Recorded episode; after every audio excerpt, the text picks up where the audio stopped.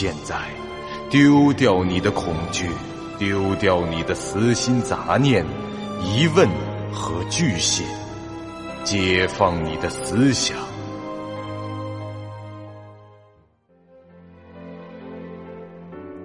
您现在收听到的是由喜马拉雅 FM 出品、巨五八瓦塔播讲的长篇恐怖网络游戏有声小说《惊悚乐园》，作者。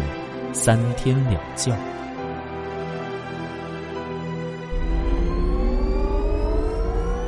欢迎来到惊悚乐园。第九十七集，黄宗剑影凑近是看了看，那儿纹着一个船形的图案，还有一个单词“拾荒者”。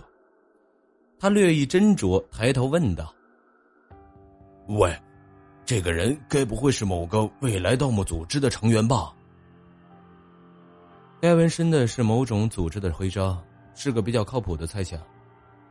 当然，也有可能这个纹身没有什么意义，只是这货觉得把这样的图案和一个类似流浪汉的称谓画在手臂上很酷。会有这种人吗？那倒是很难说。在我上小学的时候，曾经看到过某个网络游戏里。有些小屁孩将工会命名为纳粹之类的，具体的全名我记不清了。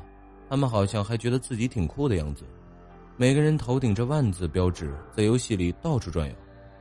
所以说嘛，将一枚愚蠢的种子埋进无知的土壤，施以装逼的肥料，再应用教育的毒汁来灌浇一下，最终八成会结出一些自取其辱的人渣来。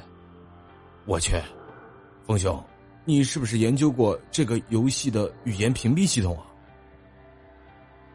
这段话你竟然能说出来，而且只有一个小印子，还不影响意思。这个人把自己的指纹磨掉了，也许是用胶水弄的，也可能是另一种比较粗暴的方式。总之，他没有指纹。这双手不像是从事重体力劳动者的手，他的身材也算不上肌肉发达。有反重力弹射器这种装备在，自然不需要出什么体力就能把很多事办妥了。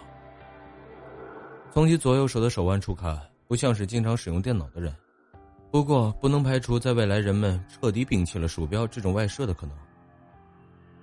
哎呦呦，我的大侦探啊，你该不会是准备在这里把这具尸体扒光吧？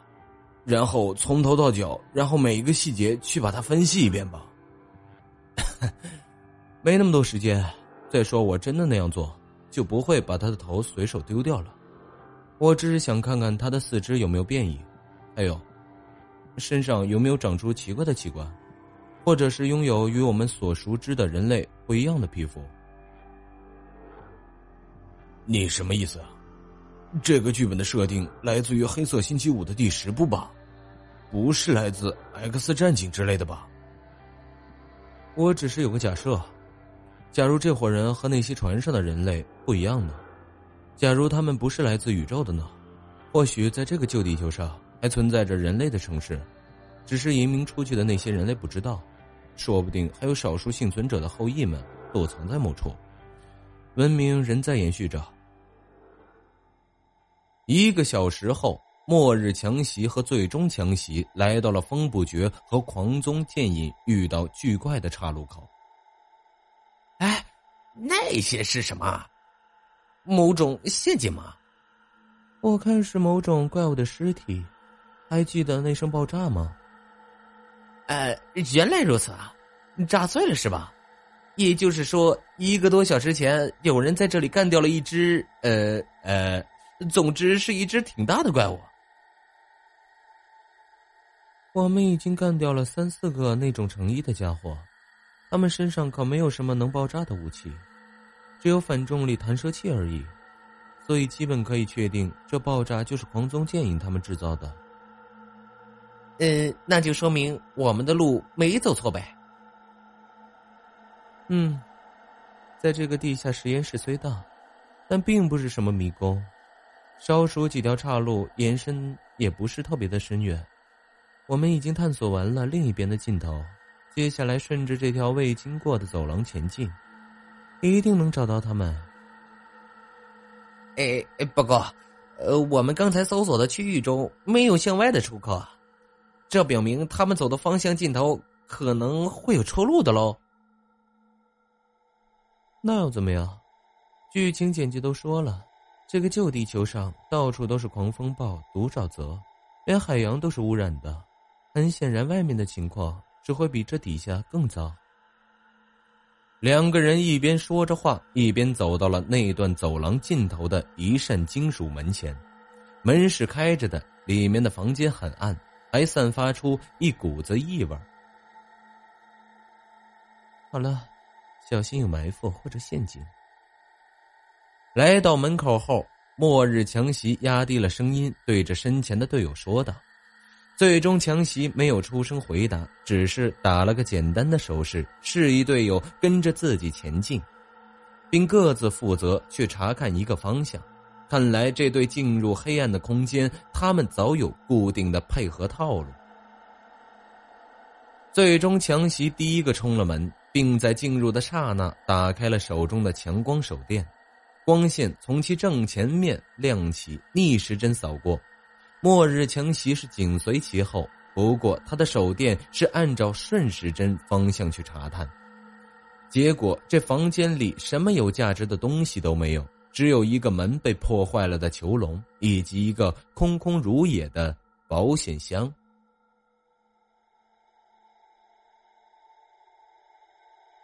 哎呀，看来他们杀完门口的怪物，进来打开了箱子，然后就离开了。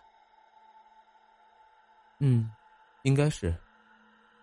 最终，强袭一边踱步一边应他的话，没想到话说到一半就被中断了，接着就听到了“咚”的一声闷响。哎，怎么了？最终，强袭摔了个狗吃屎，他淡定的用一个俯卧撑的姿势将自己撑了起来，重新站好，抹掉了两行鼻血。哎。我被什么东西绊了一跤。这两人对话的样子越看越觉得怪异，即使在出现突发状况时，他们的表情和语气还是那样冰冷而僵硬，语速也是不紧不慢。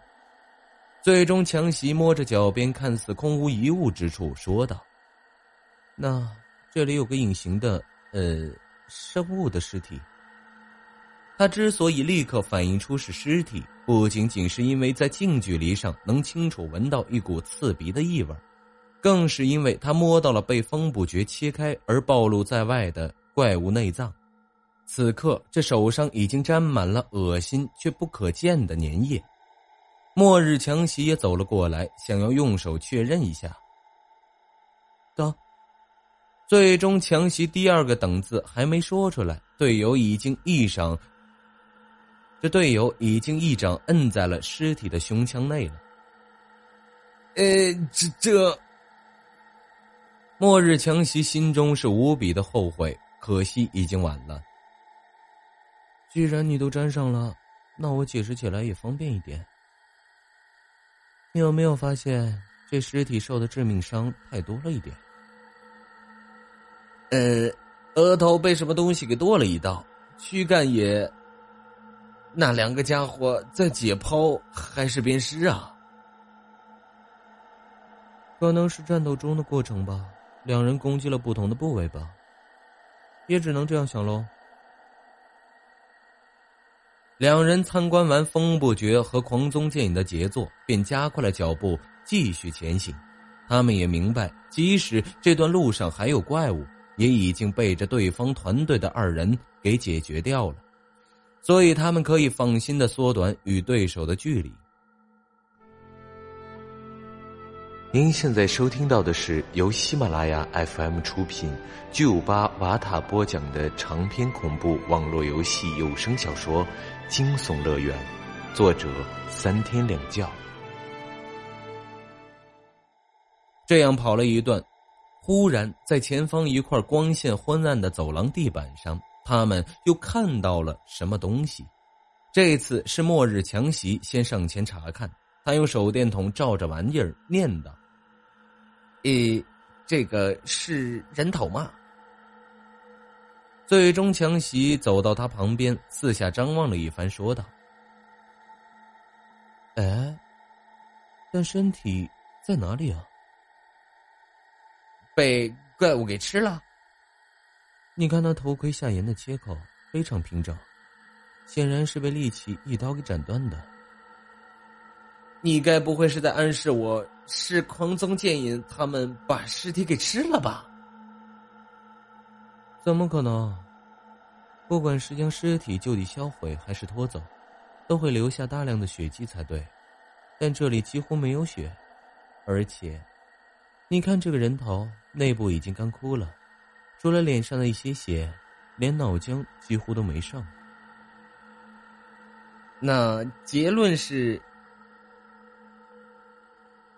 我们沿途没有见过任何尸体或者血迹。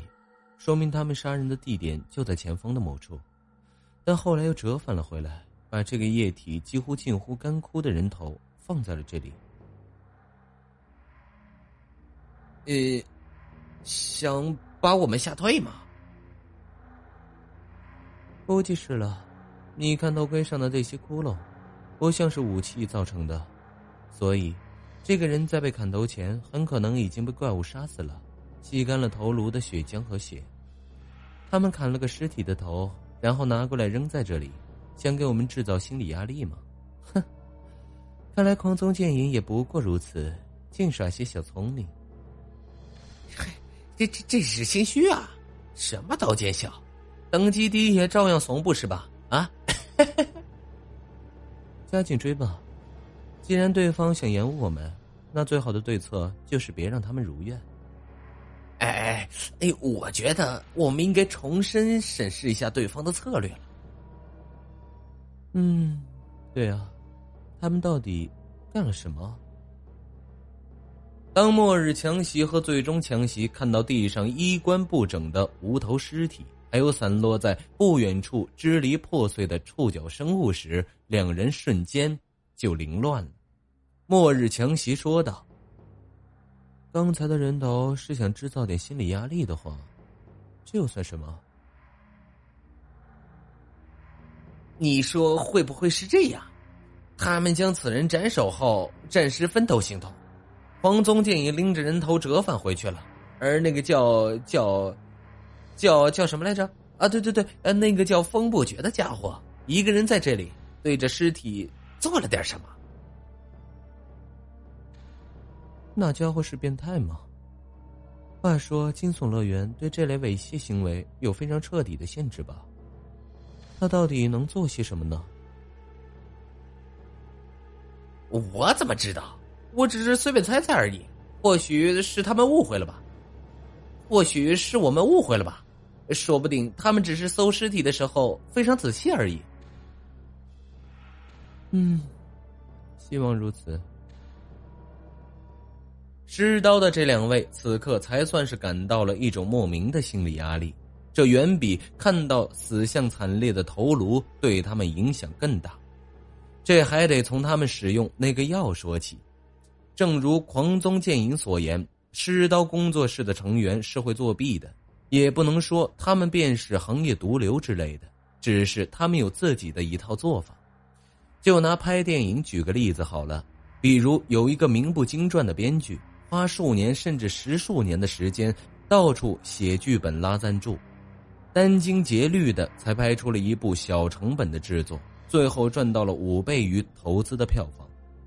而另一个稍微有点人脉的编剧，花几个月的时间，随便整个稀烂的剧本出来，找几个话题明星当主演，宣传造势上极尽三俗浮夸之能事，如同公开诈骗一般，把观众忽悠进电影院。一样是能赚到这点钱，这两种人获得的经济利益到最后是一样的，不同的是前者可能得到了一些口碑，也就是无形资产，而后者则是被一片骂声淹没。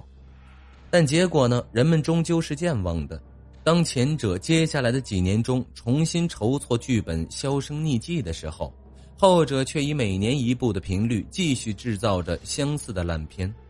同样的手法，同样的收益，这个例子可以在无数的行业中套用。在这个世界中，要达到目的，未必只有一条路可以走。只要摒弃了道德或者某些其他原则的束缚，就有无数种方式可以选择。狮刀工作室在网络游戏灰色领域的探索上做出过不可忽略的贡献。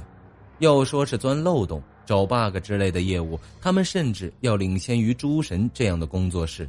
当然，即使这是狮刀的最强项，和秩序相比还是差了一些。毕竟这秩序是行业龙头，实力和底蕴摆在那里。像狮刀这样走偏门的工作室，终究是无法混入顶尖的行列。但做到目前的地步也足够他们受用了。说白了，大家的根本目的啊，还是赚钱盈利，名声什么的臭了就臭了。这个世界是很现实的，只要钱到位了，自然会有人来巴结洗地。持刀的职业玩家和工作人员，就连合同都不是跟工作室直接签署的，第三方签约好处多多，就算被人告了也无所谓。到时候把那个皮包公司解散掉，注册个新的就是，换个牌子的事情罢了。在现实中钻这种空子，在游戏里显然更加的肆无忌惮。狮刀工作室甚至有专业研发外挂的团队，在许多他们进驻过的游戏中，至今都有玩家在使用狮刀提供的收费挂。那些类似消耗品的游戏，即使是封号玩家也不在乎。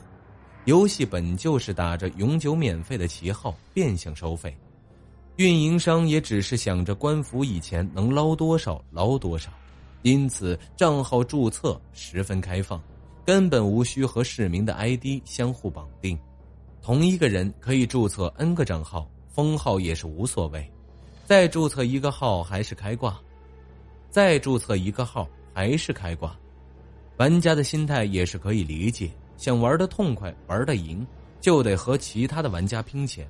这钱交给游戏公司，就像投进无底洞，还不如就开挂，一样痛快，一样赢。